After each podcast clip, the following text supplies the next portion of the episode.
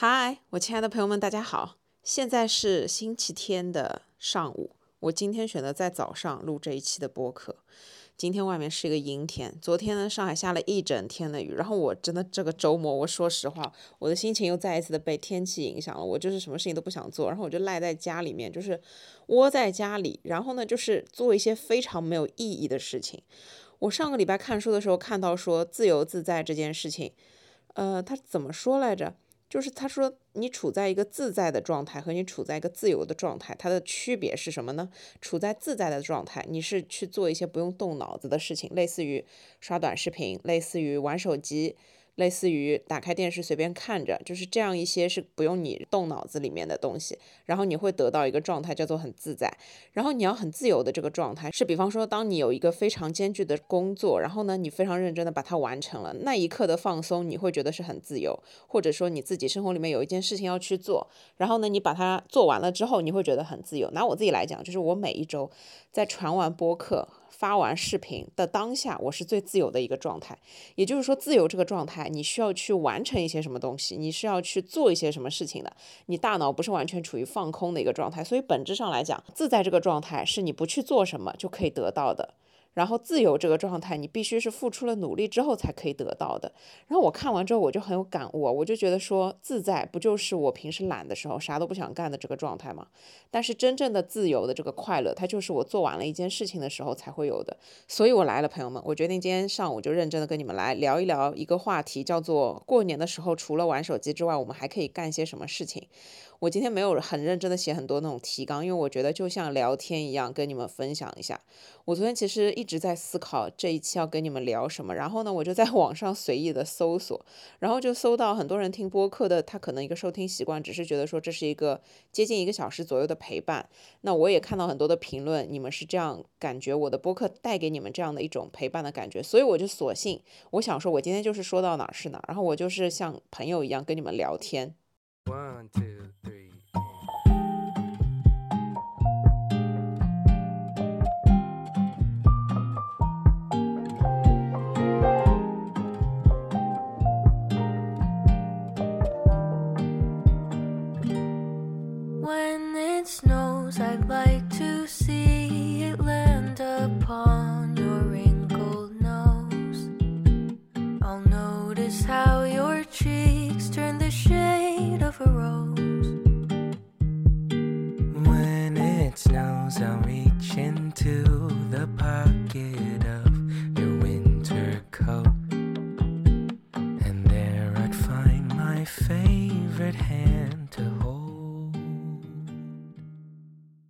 下个礼拜再上五天班，我们就要放假过年了，朋友们。我不知道你们的心情是什么样子。我对于放假这件事情的心情，就是我特别特别的开心，因为我觉得终于可以迎来了一个一年一次的非常长的正儿八经的春节的假期，这当然是很开心的。但是我对于过年这件事情非常的没有期待。我也不知道是从什么时候开始，我记得在上一期的时候跟你们讲过，我小时候的时候，小年的时候会跟大家一起聚会，家里的人会一起聚会就。会吃一个小年夜饭，然后呢，大家就会觉得说这件事情非常的有仪式感。但是慢慢长大，然后有一些长辈啊，年纪慢慢变大之后，就没有这样的聚会了。然后那个时候开始就会觉得过年就缺了一点气氛。我家里的话是我、我爸妈还有我奶奶四个人过年。然后今年呢，就是大家也没有大规模的要聚餐，因为可能就是每一家都会有点事情，然后就是提前联系了一下，说觉得今年就还是不用就是大规模的吃年夜饭这个样子，等到过几天再看。所以今年的年夜饭就是我。跟我爸妈还有奶奶四个人正常一起吃，然后我其实对于过年这件事情就真的就是又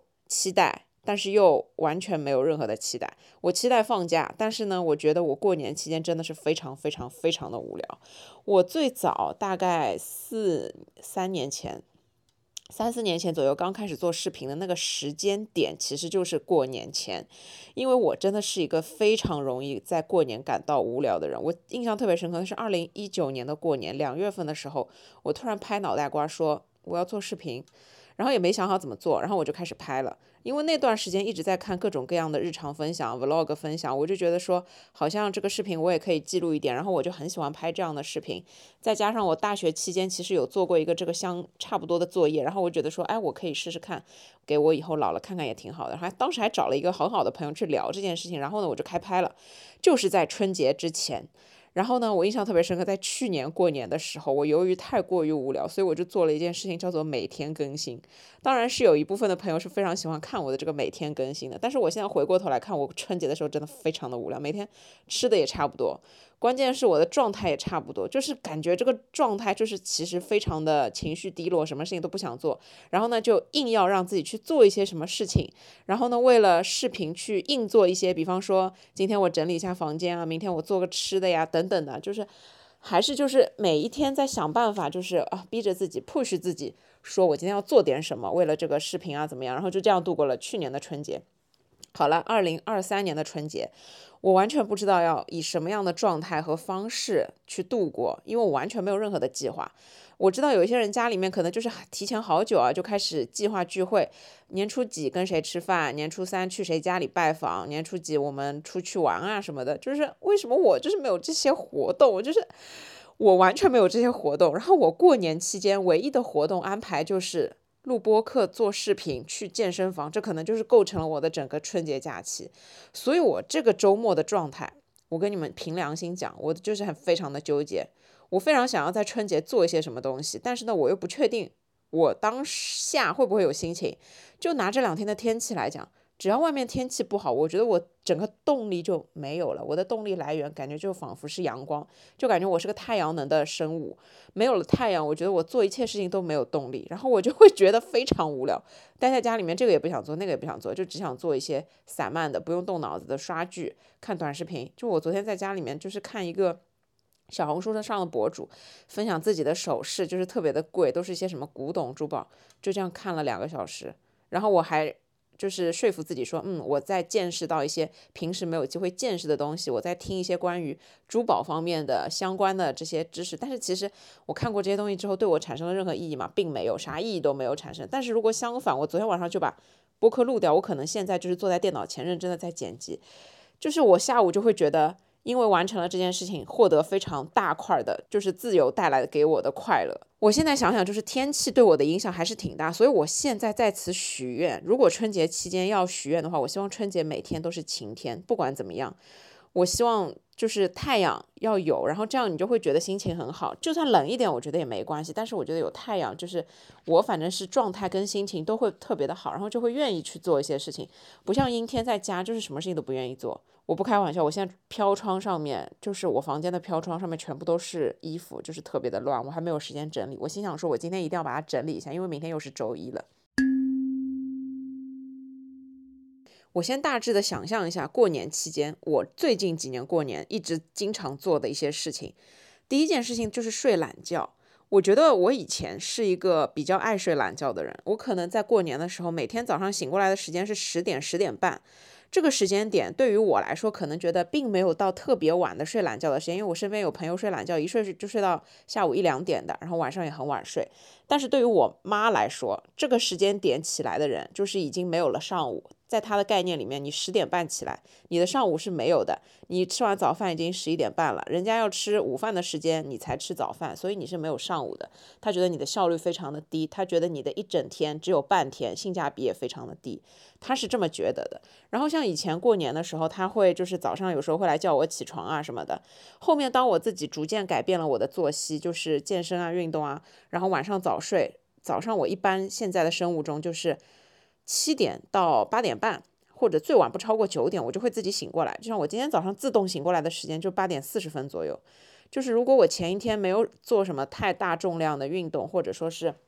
熬夜太晚的话，我醒过来的时间点就不会超过九点钟。那我觉得至少就是我最近几年的生活作息还是比较好的，所以我就已经没有睡懒觉的这个习惯。就我不定义它是坏习惯还是好习惯，我觉得这个是因人而异的，跟每个人的状态不一样。我身边最喜欢睡懒觉的朋友，他都是因为工作实在是太累太忙了，晚上就要忙到十一二点，但是第二天七八点又要起来去上班，所以呢，他们周末一定会睡个懒觉，然后睡到十点啊、十一点啊这个样子。反正睡懒觉这件事情是我前几年经常被我妈诟病的，然后也是我过年期间觉得是最大的一个 bug，因为我觉得睡了懒觉，确实你很多事情好像就做不了了。如果你能抓紧利用早上的时间，真的这一天其实还挺充实的。我这两年的状态就是越来越喜欢早起的感觉，我喜欢上午带给我的这种非常充实的、高效率的，可以去做很多各种各样乱七八糟事情的这样的一个状态。这样子你下午和晚上又可以有分别根据自己的状态去安排的时间，我觉得就是非常的好。第二件事情呢，当然就是玩手机。过年的时候，跟亲戚朋友聚在一起，或者说跟朋友一起聚在一起，或者说是包括看晚上春节联欢晚会的时候，其实大家都在做一件事情，就是玩手机。就是怎么可能不玩手机呢？玩手机玩些什么东西？首先肯定是把拍的照片看一看，编辑一下，发个朋友圈。就光编辑朋友圈这件事情，可能就可以耗费一个小时的时间。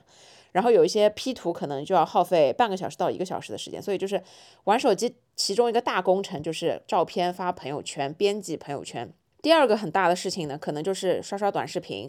就是无脑的那些短视频，一个接一个的连着看。我之前很喜欢观察我身边的朋友，就是有一些在饭局上面，你们在聊天，他夹不进你们的话题的时候，他就会默默在那儿。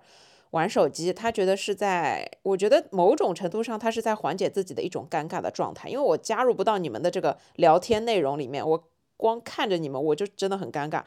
我无非就是端起水来喝一口，但是放下水之后，我还是很尴尬。所以呢，我不如抱着我的手机划一划，然后呢，我又一边在划一些无脑的短视频，一边又在听你们讲话。我觉得能插上嘴的时候，我再插两句。这种状态，我觉得是相对来说比较给。人带来安全感的一个状态啊，所以就是平常我们跟朋友出来吃饭的时候，也可能要玩手机的，更不要说过年待在家里面，真的就是没有无时无刻就要抱这个手机去看一看什么新闻软件啊、短视频软件啊、社交媒体平台账号啊、刷一刷朋友圈啊、回复几条朋友的消息啊等等之类的。然后还有一些人可能会打游戏啊什么的，所以就是玩手机肯定是在过年里面，我觉得是做的最多的一件事情了。接下来呢，就是不停的吃，不停的吃这件事情也是我的一个很大的 bug。就是我之前前两年的时候，我在家里面只要闲着，我也不知道是从什么时候开始啊，我就是我发现我上班跟不上班最大的区别，就是我只要在家里面待着。我隔一两个小时，我就会馋或者是饿，就是我分不清是饿还是馋。我觉得大部分的时候是馋，并不是饿。但是我如果在公司一整天非常非常的忙碌，我下午很多很多的会，我压根儿就没有时间吃东西，我也想不到要去吃东西，然后我就会特别的充实，也不会吃一些乱七八糟的东西，因为我就没有爱吃零食的习惯。但是过年这么长的一段时间，你待在家里面，你做一会儿这个事情就觉得无聊了，做一会儿那个事情就觉得无聊了，然后闲下来你就觉得无聊了，然后再加上过年的时候大家会买很多的年货。就是家里面从厨房到客厅都会有很多的吃的零食啊，乱七八糟的这些东西，就会让你在某种程度上激起你的食欲，会让你的身体看到这些食物的时候就会要想吃，然后你的大脑就会变得很兴奋，然后呢就会有一种吃不停的状态。我经常就是在过年的时候莫名其妙的就吃了很多的东西，早上起来你先吃一顿早饭。隔一两个小时吃午饭了，然后你吃不下，你就吃的比较少，饭可能就只吃个半碗这样子。然后到了下午一两点钟，你又开始馋，就开始吃桌上的这一些零食啊、坚果啊、包装食品啊，拆开来吃一吃，然后一边看电视一边吃。然后四五点的时候又觉得说要去搞点水果吃吃，或者这个时候你妈又从厨房间里面端出了一碗甜汤之类的这种东西，然后你又吃，吃完了之后晚上又要吃晚饭了。好吃好晚饭之后呢，你觉得在看电视的时候这个手啊又停不下来，就是其实你是饱的，其实你压根儿一点都不饿，但是你就是觉得好像你的行程安排就是必须要在家里面就是要以这些食物来填满，然后你就会觉得我在过年啊，我就应该一直不停的吃零食看电视，这就是一件很开心的事情。但是其实我觉得这是有问题的。因为当你在不知不觉的时候摄入的这些热量，真的会变成你很大的负担。你如果过年期间放七天假都是这么过来的话，那你七天之后这个体重绝对是会比你过年前要胖的。然后这是我以前可能意识不太到的一个问题。我一直到这两年减肥啊什么的，我才会觉得说过年期间的这些零食真的太可怕了。因为你不知不觉就会吃掉两三顿正餐的热量，这还不如说你好好的去。吃正餐，或者说把这些热量配额放到一些，比方说你难得想吃一顿炸鸡，或者想吃一顿汉堡这一类的，就是你可能正儿八经吃一顿正餐，汉堡啊、薯条啊，也就七百来卡，但是你可能一整天的零食莫名其妙就摄入了一千多卡，两就两千多卡也是有可能的。而且过年期间的这一些零食，它又那么的好吃，而且基本上呢都是一些糖油混合物，就好吃的都是糖油混合物，所以就是吃不停这件事情，它是有问题的。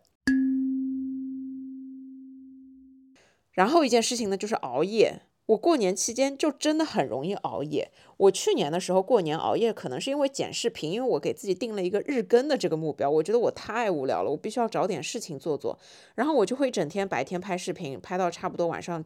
六七点钟吃好饭了，然后我就开始剪视频。然后我每个视频又要剪很久，所以可能经常一剪就剪到十一二点钟。然后因为第二天反正又是放假，你就数着日子在那儿过嘛。哎呦，明天是初二，后天是初三，大后天是初四。然后你就会觉得晚睡一点也没关系。然后当我做完了事情，躺到床上，可能已经十二点钟了。然后我觉得我今天，嗯，又度过了非常充实的一天。我要看看网上发生了一些什么事情，然后就又开始不知不觉的玩手机。然后一玩手机，一看短视频，看到一个有趣的博主，点进他的主页，把他的视频全部都看完一遍。好，两个小时又过去了。等你反应过来，什么？现在已经两点钟了。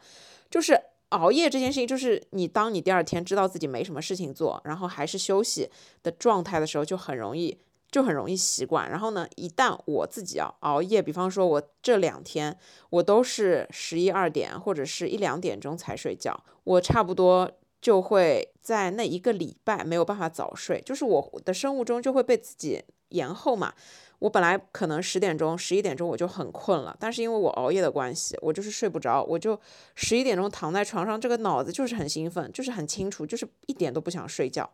然后我又要花一个礼拜的时间去把它调节回来，就比方说，当我又重新上班，正常上班工作了，然后我又要调节自己从十二点一点钟的那个生物钟调到十一点左右去睡觉，可能开头几天晚上还会睡不好，因为第二天又要早起去上班，所以就是熬夜，就是会变得让我自己觉得说，在过年期间的这个熬夜，其实对于后面的上班来说不是什么好事情，所以就是这也是一个问题。最后一个我自己的习惯是，我会在过年的时候刷剧，看很多的这种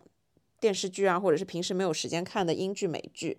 然后我这个人呢是属于这样的一个情况，我不是说一年到头一直在断断续续看美剧的，但是呢，我会集中，比方说我这个周末开始看一个美剧或者英剧，它特别好看，然后我就会在那一周或者是两周。把所有的碎片的和空下来的时间都用来看这个剧，把它看完。然后我过年期间呢，是我要么不看，我要么如果看的话，看到一个很好看的，我就会一口气把它可能三季四季全部都看完。我今年连续刷剧的上一个时间节点，就是风控在家里面的那段时间。我从方舱回到家之后，完全没有事情做，我就把《绝命毒师》一到五季全部都看完了。哇，天呐，这个剧真的是太好看了。然后我前一段时间。是在看英剧，像《人生分割术》这一些比较短的，然后呢，我也是花了差不多就四五天的时间就把它们全部看完了。然后我其实觉得说，过年的这个时间它其实是一个黄金假期，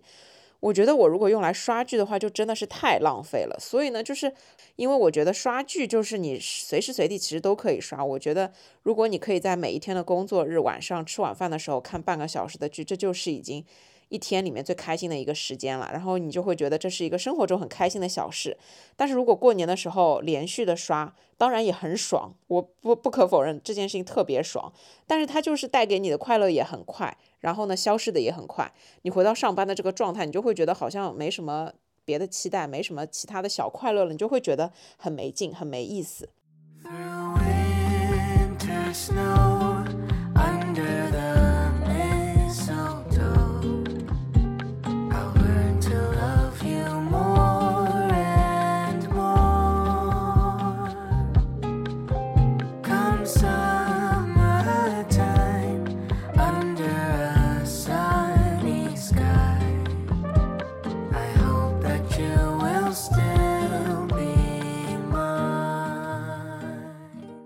我刚才总结的是我过去几年就是过年的时候经常会做的一些事情，然后现在看来觉得这些事情都感觉没什么太大的意思，就是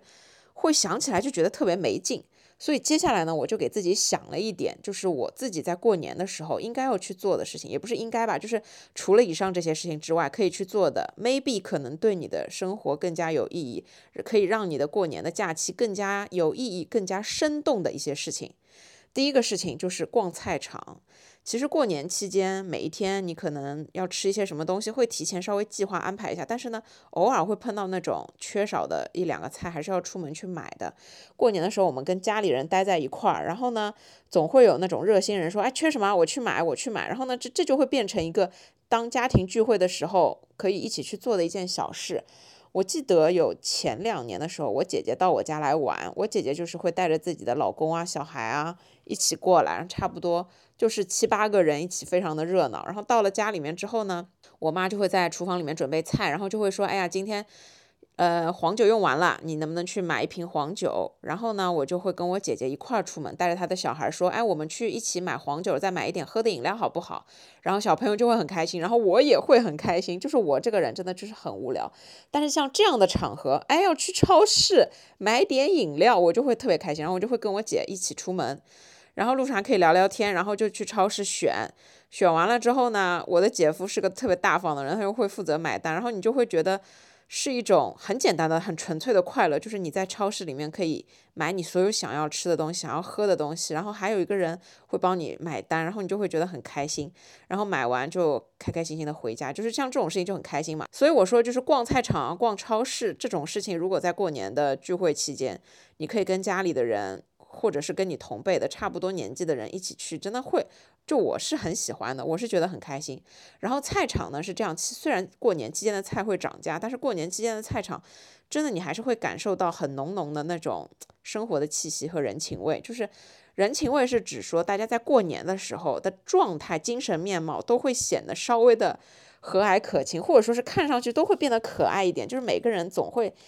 觉得说好像，嗯，现在的气氛跟我们上班的时候普通去买菜的那个气氛是有点不一样的，因为毕竟是过年嘛，大家都会觉得有点兴高采烈的。所以我觉得这个时候的菜场真的很可爱，而且就是我家这里隔壁的菜场，就是到了这个时间，它还会有一个那种小店，是专门卖年货和专门卖那些红色的装饰的。然后你一眼看过去，你就会觉得很有节日氛围，然后你就会觉得很有年味，就会觉得去菜场这件事情是开心的。反正我每次看到这种。全部都是春联啊，或者是灯笼啊、兔年的这些全部的装饰的时候，我就会觉得很有氛围感，我就会觉得很有过年的这个气息，就会让我自己觉得蛮开心的。所以我很喜欢过年的时候逛菜场，就是早上可能你就是其实也不是买什么东西，你就是陪着爸妈一块儿出去走一走，就买几根葱，买一点点中午可能要吃的蔬菜，你也会觉得说这是一件过年期间应该发生的事情，然后会让你体会到过年的这种烟火气，我觉得还挺有意思的。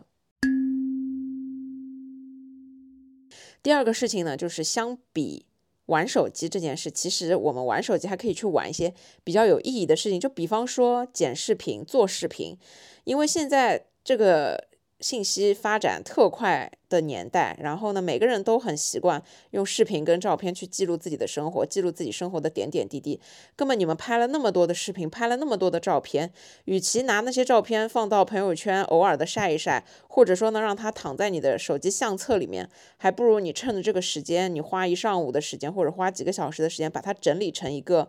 嗯视频的片段。我觉得这个。回看起来会更加的有意义。我自己呢是很喜欢做视频的，就是我以前就是有这样的习惯，我出去拍的那些碎片的东西，只要它是一整天发生的事情。或者说是那是我去一个地方发生的事情，我就会回来把它全部都剪到一起，整理成一个视频。因为碎片化的视频对我来说没有任何参考的价值。就是我拍了十个视频，我以后要想的时候，我要翻相册去找这十个视频来看，就是都很零碎。但如果我把这十个视频剪成一条一分钟的片子，我手机里面存着一个一分钟的片子，我每次只要看这个一分钟的片子，我就会觉得哦，我可以非常生动、三百六十度立体的想起当时发生的事情，然后想起当时的情景。就是你回忆起来也很方便嘛，然后对于我这种就是有一点数据整理癖。我怎么讲？电子文件强迫症的人来说，就是剪视频是一个非常好的整理的方式。我与其留十个碎片的视频，我只想要留一条一分钟的一个成片，就是我有这样的强迫症。所以我觉得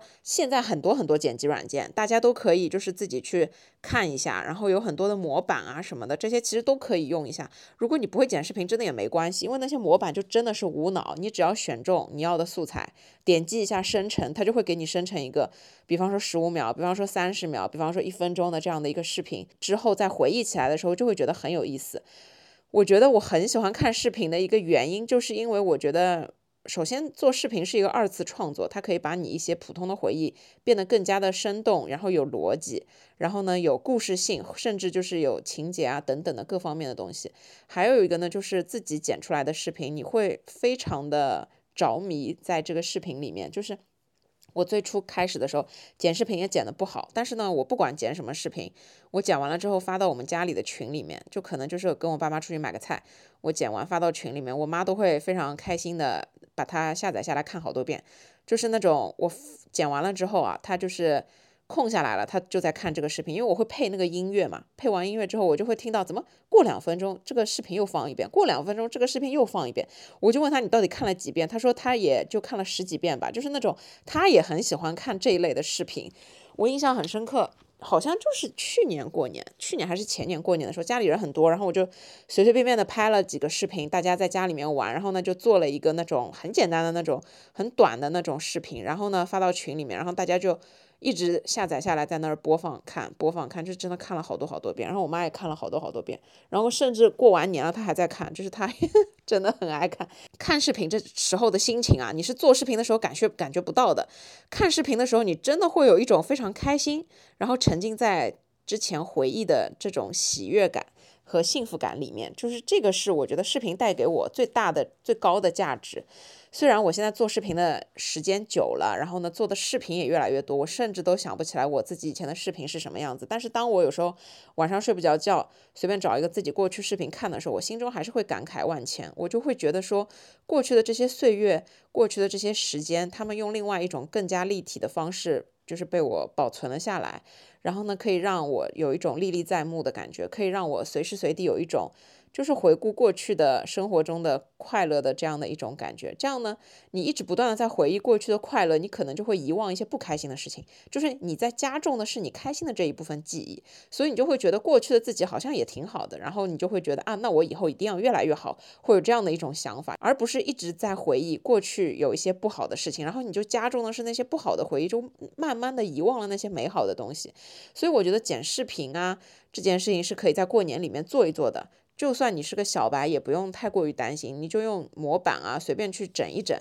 然后呢，你会发现自己的手机相册里面可能真的保留了一些特别珍贵的回忆。然后你就可以把这些珍贵的回忆拿出来，稍微剪一剪，剪成片子，然后呢，分享给相关的一些亲朋好友，让让大家一起来和你一起回忆过去的快乐。这是一件很有意义和价值的事情。就是相对于玩手机看无脑的视频来说，我觉得剪视频这件事情非常的有意义。还有就是，如果你是没有拍视频的习惯，但你手机里面有很多的照片，其实你也可以拿那些照片把它拼凑起来，因为很多的视频模板里面也有那些照片模板嘛。照片拼成的视频被我称之为 PPT，但是其实 PPT 它它也是有 PPT 的好处的。当你配上音乐之后，你也会觉得这是一个非常生动立体的回忆。我很喜欢就是现在手机的一个功能，就是动态照片。动态照片在那些视频软件里面，它是可以直接动态的嘛。然后动态的这些就真的是非常的生动，不是视频，但是呢，它也可以起到视频的这种作用。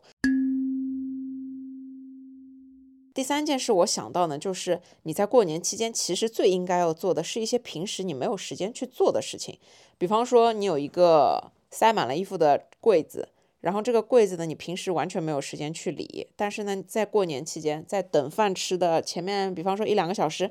你就可以去自己理一下这个柜子，扔掉一点衣服啊，腾出一点空间啊，甚至还可以翻出一些，哎，原来这件衣服在这里，可以把它翻出来重新搭配一下，或者是怎么样。然后还有呢，就是可能你平时看了很多的配方，想要自己去走进厨房做一些小点心，做一些吃的东西。然后呢，苦于可能没时间，那你在过年期间去做烘焙，我觉得这是一件非常有意义的事情。其实像我自己啊，我很喜欢做面包，但是我真的最近越来越懒，也不是最近，我已经懒了，我感觉超过半年了。一个是因为我自己一个人住，我吃不完这么多的面包。另外一方面呢，就是你做一个面包确实挺费功夫的，再加上现在到了冬天，我自己养的天然酵种，它冬天真的生长的速度非常之缓慢，我必须要在空调间里面才可以去正常做一个面包，我就觉得特别的麻烦。然后我已经很久没有花那种什么一整天的时间去做一个面包了，所以我觉得说，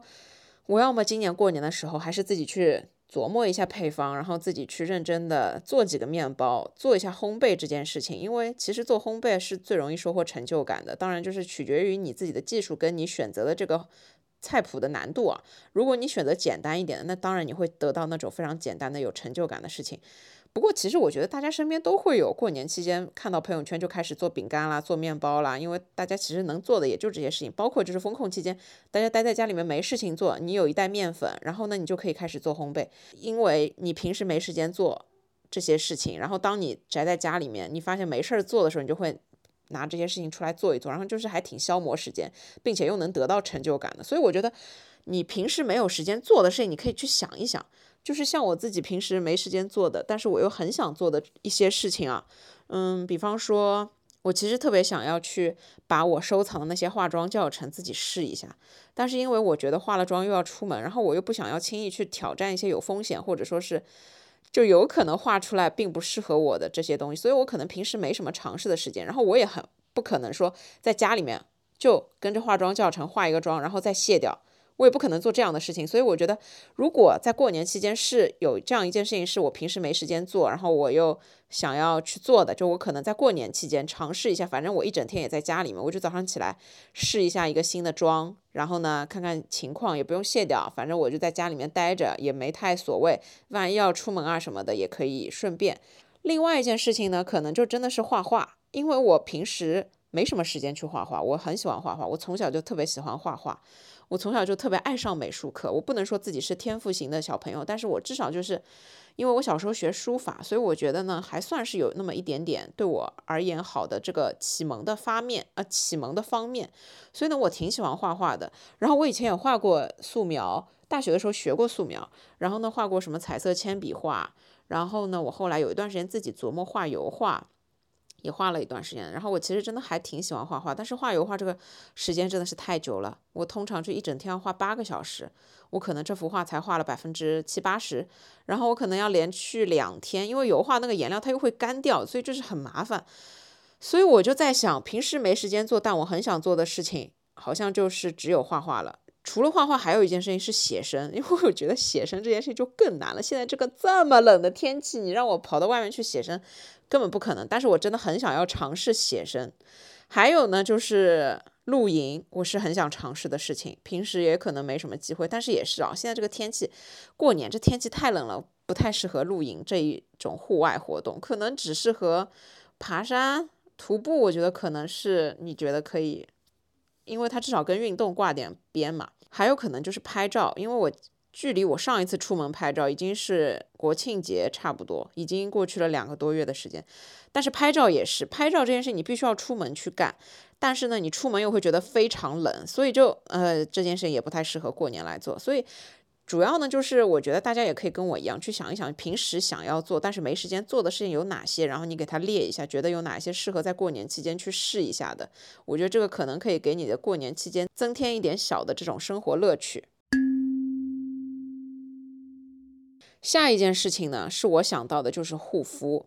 就是我不知道各位女生朋友们，你们自己的护肤习惯是什么？对我自己来说，我自从健身之后，其实我的护肤。这件事情啊，就越来越懒，就是懒到什么程度呢？为什么在健身之后护肤会越来越懒？这件事情我也是很想不通的。就是我以前可能一个礼拜会敷个一两次的面膜，但是呢，当我健身之后，我有时候在健身房洗头、洗澡、洗脸完了之后呢，我就会到家，我就不会再洗澡，也不会再洗脸，然后我就直接睡觉了。然后呢，我就因为我去健身房的频率比较高，然后呢，你就会觉得好像敷面膜这件事情很难挤进去。虽然我在健身房看到过很多姑娘敷面膜，但是我自己是不愿意在健身房多待那么二十分钟就为了敷面膜的，我觉得很浪费时间。然后我贴着面膜的时候，我啥事儿也干不了，我觉得很浪费时间，所以我不太会在健身房里敷面膜。然后这导致了我就在家敷面膜的这个频率就下降了。你一旦敷面膜的频率下降，你就知道你自己这种深层次的自我护肤肤。的护理的这个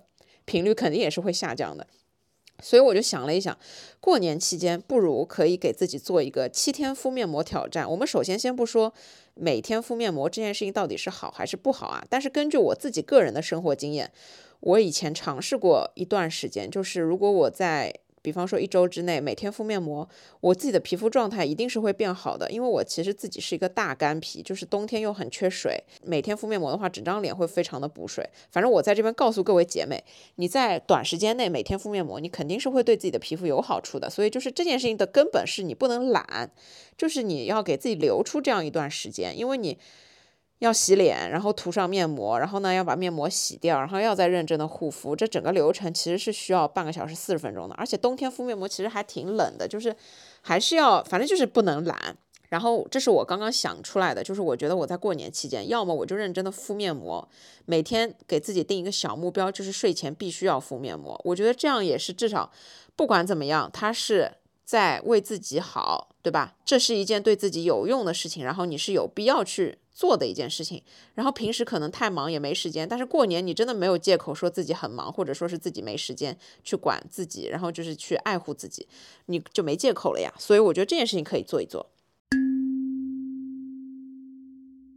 然后一件事情呢，就是冥想。冥想这件事情，我先跟大家介绍一下。我也是很早之前看了一个博主的视频介绍，说冥想其实是一件非常简单的事情，每个人都能做的事情，而且它可以让你变得更放松，让你变得更聪明。有一些世界上非常顶尖的企业家，有一些顶尖的那一些人，他们都是有冥想的这个习惯的。这个视频的作者叫小林，说我特别特别的喜欢他。我就看完这个视频之后，我尝试了第一次冥想，我就在音乐软件里面搜了一个那种冥想的音乐，一个纯音乐十分钟的。然后呢，我就按视频里面说的方法，放着这个音乐，然后把眼睛闭起来，找一个非常舒舒服的姿势坐着。然后呢，保证深呼吸。深呼吸的时候，脑子里面就是默念：吸气一二三四五，吐气一二三四五，就这么简单，就重复这样一件事情，重复了十分钟。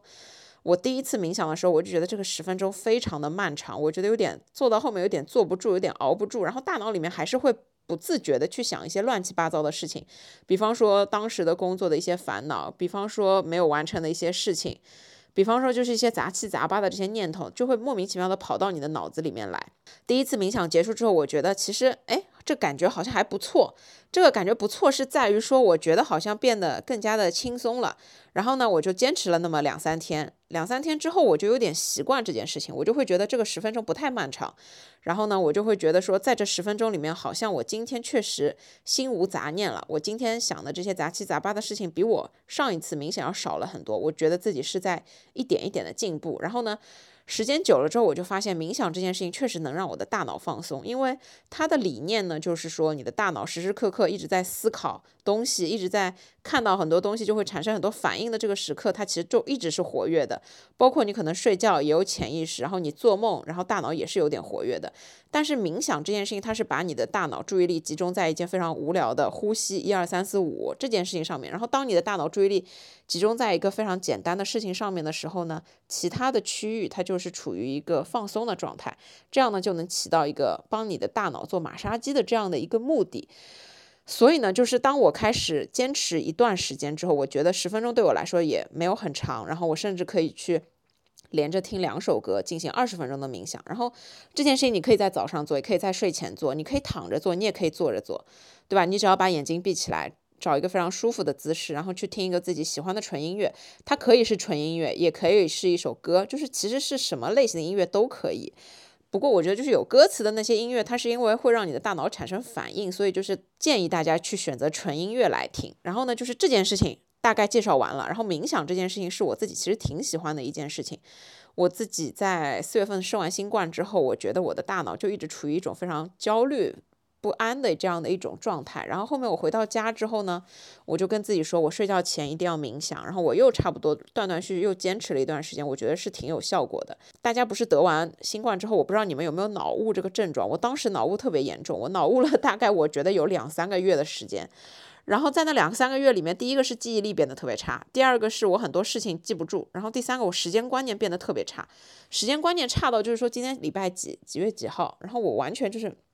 那个概念是模糊的，然后就这样模糊了一段时间，然后我也没有想起来说我可以去通过冥想怎么样啊，一直到上两个月，不是这一波的病毒又来了嘛，然后我这一波病毒来的时候，我还是会稍微有点焦虑，然后我就晚上。没事情做的时候，我就想说，我这段时间感觉脑子还是不是很好，我要不再继续冥想一下，放松一下。当我可能今天忙碌了一整天，真的非常非常疲倦的时候，我睡前我就冥想十分钟。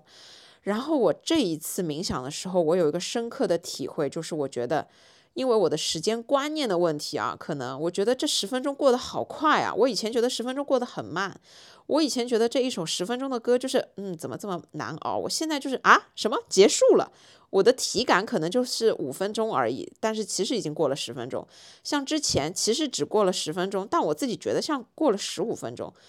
我不知道这个是好还是不好啊，但是我只是觉得说，如果你放松下来的这个时间，觉得它过得非常快，那证明这个放松对你来说是有意义的。所以呢，就是你可以去加长你的这个放松的时间，我可以加长我的这个冥想的时间，对吧？但是我冥想这件事情，就是真的可以给我带来大脑的这种放松的这个感觉，是让我觉得非常非常开心，非常非常舒服的。所以我觉得过年期间，与其非常的每天焦躁不安，觉得没事情做，与其刷一些无脑的短视频，与其一直不停的在玩手机，或者说是莫名其妙的焦虑，不如坚持冥想。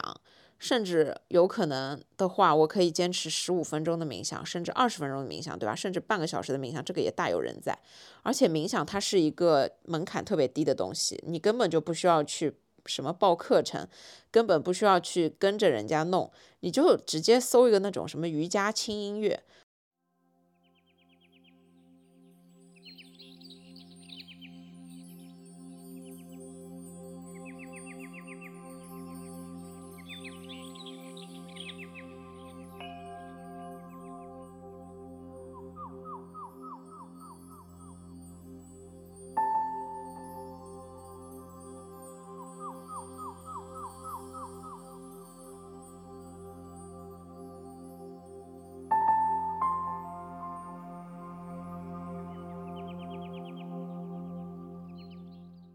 或者是那种冥想这种音乐，就是随便的听一听，你就会真的放松下来。然后你可以闭上眼睛，想象自己在做 SPA，想象自己在一个非常安静的，然后有氛围的地方。然后呢，灯光不要太亮。然后呢，沉下心来就呼吸，一二三四五，吐气，一二三四五，然后去试一下。我相信。你们会爱上这样一件事情。当然，我觉得一开始几次你可能并不会觉得说这件事情很快乐，但是当你习惯了，比方说五六次、一个礼拜之后，你会觉得这件事情是一个有对自己有好处的事情。因为一开始你总是需要一些适应的嘛。但是我觉得就可以给自己一个尝试的机会。如果现在在听播客的小伙伴，你们没有尝试过冥想，我真的强烈建议大家去试一下。而且这事儿又不花钱，你就在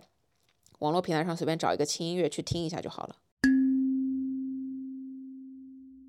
接下来一件事情，我想到的是整理大扫除。这个整理和大扫除其实就是基于我前面讲的整理房间嘛，因为。你一年到头了，收集了很多乱七八糟的东西，然后你可能会有很多看不惯的地方，小角落都放着很多乱七八糟的东西。基于这样的情况，你平时又没时间收拾，那过年期间呢，可以抽这样一个上午，或者是抽这样一个下午，去把这些东西理一下。整理完之后，你其实会觉得心情非常舒畅的，因为整理自己所处的这个环境，真的对人来讲还是比较的重要。就拿我自己来说，我决定在今年过年的时候。再次把我的衣橱理一下，因为我其实衣服真的蛮多的，我有两大个橱，然后两大个橱里面放着我自己觉得百分之三十的衣服，我今年、去年加起来都没穿过，我就又想要去整理它们，感觉要捐掉一点，然后这样我才可以给我自己买新衣服留余地。然后大扫除还可以是之前，比方说写字台的桌子底下，我放了很多乱七八糟的东西，但那些东西它就在那儿上灰，它就在那儿。没有起到任何的价值和意义，对我的生活没有任何的帮助，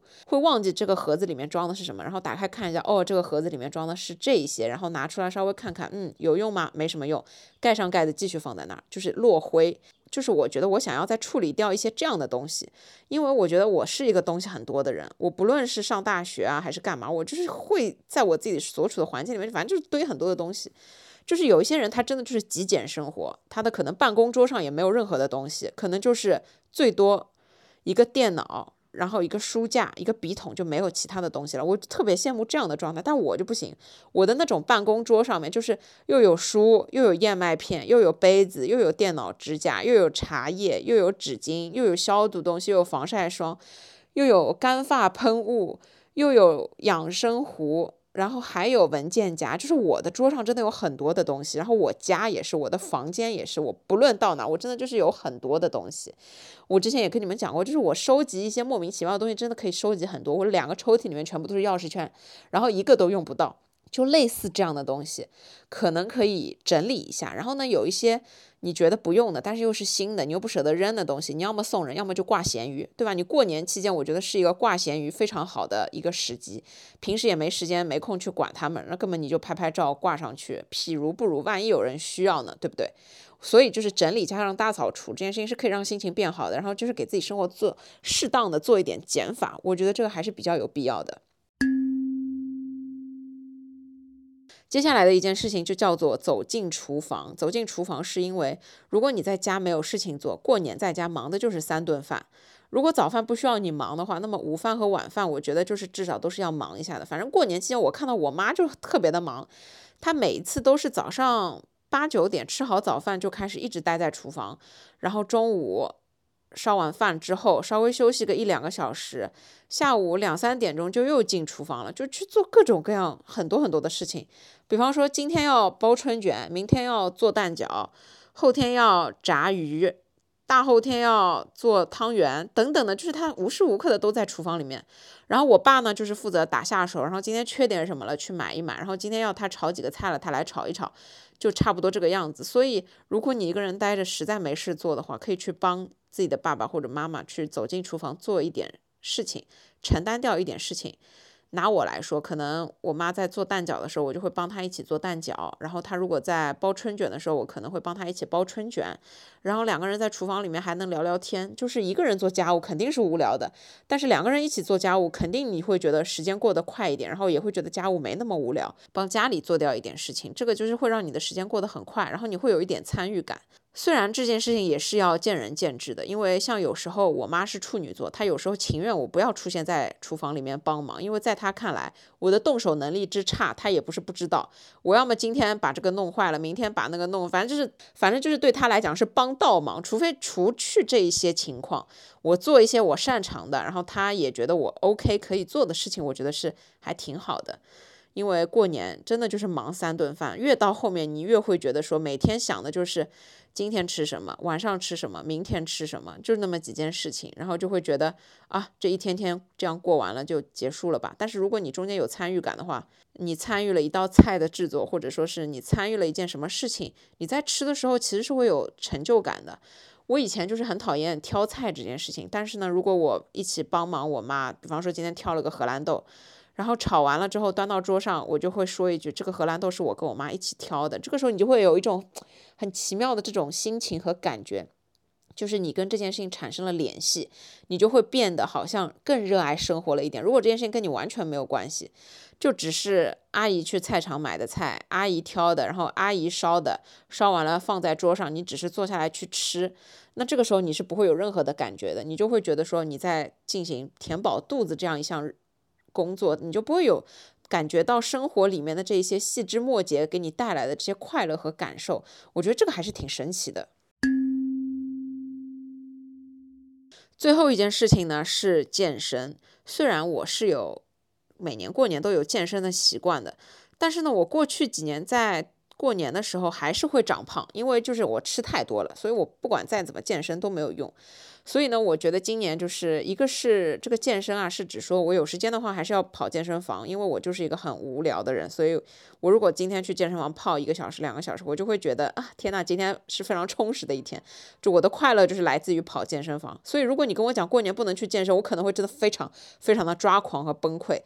你们记得去年的时间，就是那段时间健身房不是也都关了嘛，也没有办法去，然后就只能待在家里面。然后我待在家里面的整个状态，就是虽然我家是有瑜伽垫，也有弹力带，然后呢，我也可以跟着视频跳。我记得我去年过年就是在家里面跟着软件跳 HIT，我跳到后面真的抑郁，就是这件事情我一点都不快乐，你们知道吧？就是首先。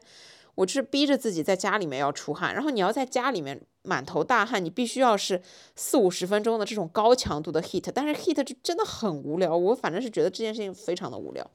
我自己已经是一个有健身习惯的人了，我跳 heat 依旧会觉得很无聊，除非就是说什么我一年从来没跳过 heat，然后我今天破天荒的，突然很有兴致的去网上找了一个这个视频，然后跟跳了四十五分钟。然后这个视频里面的动作呢，都是我自己比较喜欢的，然后它带给我新鲜感，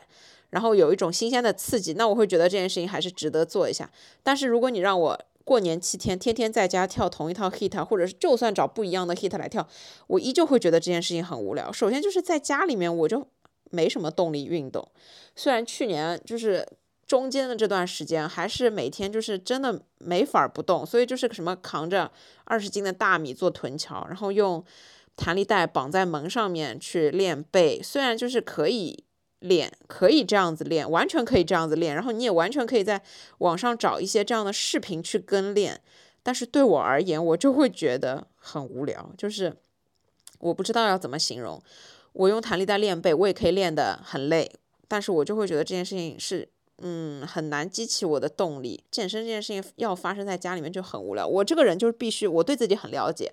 我就是那种必须我上班要到公司，我居家就会很无聊。然后我健身必须要到健身房或者是拳馆。不然我在家里面我就会觉得很无聊的这样的一个人。说回来，反正就是今年过年的时候，我觉得就是还是要保证健身的这样的一个习惯和状态吧。这个是保证我在过年里面不要这么无聊的一个非常重要的事情。一周七天，我如果去锻炼个五天，中间休息两天，我觉得这个还是比较合理的。然后呢，这五天的健身，我觉得。我还是情愿跑健身房，因为我可以健身、洗澡、洗头、蒸桑拿一条龙，我是很开心的。然后这样你会觉得自己过年期间每天都有一件要做的事情，然后你如果把这件事情做掉了，不论是比方说上午、中午、下午、晚上，你把这件事情做掉了，然后我就会觉得今天一整天是很高效的，我是很开心的。所以就是还是给自己这样的一个规划吧。我觉得除此之外还有可能做的一些事情就是。可能你出门跑一些超市比较远的，类似于山姆啊、Costco 啊这一类的超市，或者呢去跑一些花鸟市场，去买一些花给自己的家里面做一些装饰，又或者呢是跟亲朋好友出去见面，找个咖啡厅坐一坐，或者是找一个商场去逛一逛，找个朋友出门聊聊天、喝杯咖啡等等的。哇，现在外面下雪了，亲爱的朋友们！天呐，我这一刻变得好激动。稍等一下，我现在要拍个视频。我要拍一个视频，现在外面真的下超大的雪，朋友们祝大家初雪快乐。好了，朋友们，我刚刚去窗口拍了个视频，这是今年的第一场雪，天呐，我亲爱的朋友们，对不起，你们要原谅我，作为一个上海人，很少看到下大雪。上海上一次下大雪可能还是四五年前，我不太记得了，反正就真的是很很很久很久以前了。然后我希望今天这个雪可以积起来，这样就会让我有一种。对于生活的期盼，好吗？对于明天到来的期盼，然后我反正是觉得下雪这件事情对上海人来讲都是很兴奋的，就是没有见过世面的上海人，大家要原谅一下。如果你是东北的，或者是就是在一个冰天雪地的地方长大，就是你们要理解，对于我们来讲就是这么的没有见过世面。然后反正我现在就是 我前面我说阴天让我心情很差，但是外面下大雪，我心情就会特别好。好了，我刚拍了今年的第一个下大雪的视频，我现在很开心。When it snows, we'll leave our footprints on the way to your front door and cozy up to the fire to stay warm. When it snows,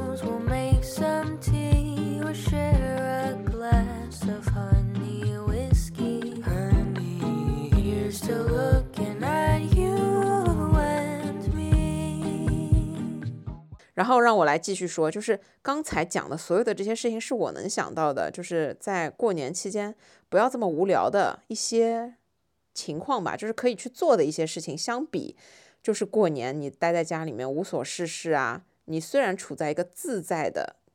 情况之下，但是你可能心情也。并没有那么好，反而是我们要去尝试的做一些事情，不管是大大小小的大事情还是小事情，平时没时间做的一些新鲜的事情，去尝试也好，去帮忙也好，怎么样？反正 anyway，你做的这些事情呢，会让你有一些小小的成就感，然后就是这些东西会给到你一些自由的快乐，会给到你一些你真的在放假的快乐，才会给到你，让你觉得说我现在在过年，但是呢，我又没有白过，然后呢，我。过年的时候做了这么多有意义的事情，这么多丰富的事情，然后呢，我可以更有动力去面对过年之后的工作，去面对之后的应该的一些所有的事情，这个才是最重要的。总而言之呢，我觉得过年最重要的是和家人相处，和朋友相处，但是最重要的还是和自己相处。因为当你有了大把大把的时间的时候，你一定要好好的分配，好好的去利用，你才可以把这些时间变成对自己有价值的东西，你才可以把过年假期变成一个真正的丰富的、真正的。我现在看着外面的雪，我真的好开心啊！这个雪真的鹅毛大雪，这个雪一片一片，真的非常非常的大。反正呢，我觉得可以抓住过年的这么七天假期的时间，用来就算做一两件有意义的事情也好过你一件有意义的事情也不做吧。就是我觉得大家可以好好的把握这七天的时间，然后呢，不要浪费这个年假的时间。如果你要出去玩的话，我当然觉得这是世界上最开心的事情。但是如果你不出去玩，或者就在家里面，然后也不知道要干些什么的话，希望今天这一期内容给到你们一点参考，因为我觉得应该不止我一个人有这样的一些想法。反正我自己对于过年，就是我希望自己做一些什么，但我又想不出自己做一些什么，所以很多的时候还是需要给自己提提要求，让自己真正的跨出那一个舒适圈，跨出那一步去尝试一下。才会带来很多新鲜的快乐的东西，才是真正的放了一个假，不管是心灵上的假还是身体上的假。总之呢，你是得到了一些什么东西，而不是你这七天啥也不干，然后恍恍惚惚的就把日子过完了，后面又要再次投入到紧张的工作学习中，觉得自己完全没有缓过来，就是一定要去做一些什么事情。好了，我亲爱的朋友们，那以上呢就是我今天的这一期分享。在过年之前，总而言之，我的心情就是这样了。我不知道大家是怎么想的。如果你们有想说的，欢迎在下面给我评论。然后正常情况下，我下周会提前录一期播客，这样呢，在下周末的时候给大家更新。好了，我亲爱的朋友们，祝大家天天开心，祝你们有美好和通畅的一天。一定要记得身体健康和精神健康也一样重要。提前祝大家兔年大吉，祝大家新春愉快，阖家欢乐，身体健康，身体还是非常重要的。那我们就下一期再见吧，拜拜，爱你们。